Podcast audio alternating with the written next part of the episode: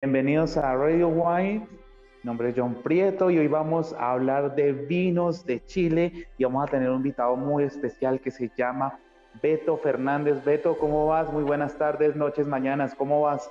Hola John, ¿cómo estás? Beto, buscando tu entrevista hace ya bastante tiempo y pues la verdad lo logramos. Yo sé que eh, estabas en vendimia, estabas en, en mil cosas y Beto, pues e, exactamente dónde te encuentras, Beto. Mira, yo en este momento estoy en, en Guariligüe, que es como una pequeña, como un pequeño corregimiento, como una pequeña, pequeño caserío cerca a Coelemu. Es como la ciudad principal en el Valle de Itata, al sur de Chile, como unos 450 kilómetros de Santiago más o menos. Bueno, te cuento Beto que pues a nosotros nos escucha mucha gente a nivel mundial de habla hispana y pues eh, hemos hablado de muchas regiones argentinas, inclusive californianas y españolas y muchos a nivel mundial. Pero bueno, ya que nos hablas de esta región, porque pues a nivel mundial a Chile lo conocen como uno de los grandes productores y está siempre metido eh, en lo que es tecnología, conocen a muchos eh, productores a nivel mundial, inclusive que, que, hablando aquí un poquito más hasta, hasta hasta patrocinan eh, grupos de, fútbol, equipos de fútbol a nivel mundial. Pero bueno, enfocándonos más a esa región chilena y hablando que eso está allá al sur de, Santiago de Chile, eh, ¿cómo, es, ¿cómo es vivir en Itata y cómo es esa particularidad de la región en el tema de viñedos y en el tema de vida? es una buena pregunta, Exacto, ¿Cómo, cómo, te, ¿cómo te defiendes? ¿Cómo haces? Eh, eh, Beto. Eh, es, es, es, calmado, es, es, pacífico, ¿no?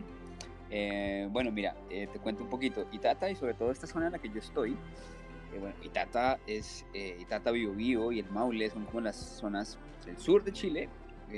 tiene la historia vitivinícola más antigua de todo Chile y una de las más antiguas de Sudamérica. ¿no? Cuando llegó la Vid América, eh, los españoles la trajeron consigo y empezó a, empezaron a buscar territorios ideales para el cultivo. ¿no? Eh, llegaron primero a Perú y de ahí pasaron a Chile, norte de Chile. Eh, y luego, y, perdón, luego siguieron bajando y bueno, llegaron acá y aquí se quedaron. O sea, aquí puede ser, de hecho, hay como un patrimonio vivo de, plantas de uva que es absolutamente impresionante.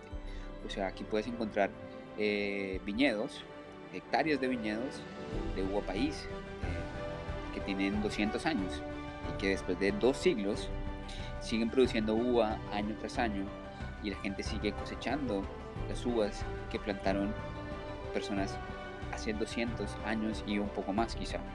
¿No? Entonces hay, una, hay un patrimonio cultural eh, y un patrimonio vinícola y un patrimonio vivo eh, que es absolutamente impresionante, que es la razón por la que yo estoy aquí, básicamente, ¿no? Pero ¿cómo es vivir aquí? Aquí estoy al lado de la chimenea ahora porque estamos entrando el invierno y hace frío y, y es tranquilo, es tranquilo, así es. Dentro, dentro de eso que nos cuentas, Beto, eh, las 200 años de historia, prácticamente, obviamente 400 para Chile, con el tema de, vitiviticultura y hablando de, toda esa llegada de los españoles, después de los 90 con ese gran eh, cambio tecnológico.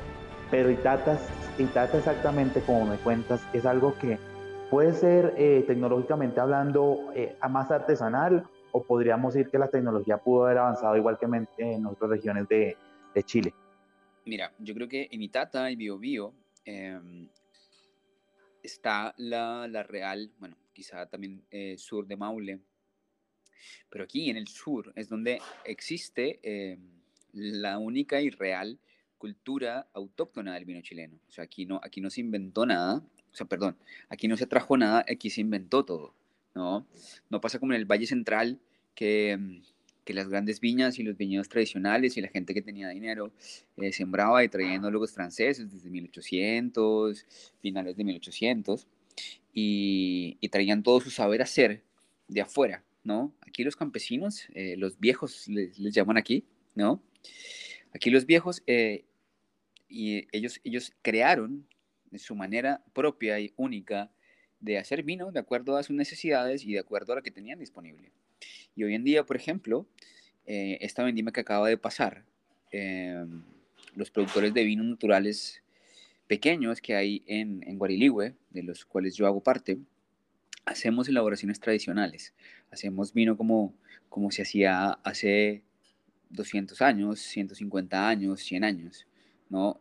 Obviamente no en, el, sentido estricto de la palabra, pero conservamos mucho de ese saber hacer eh, tradicional, ancestral, podría decirse.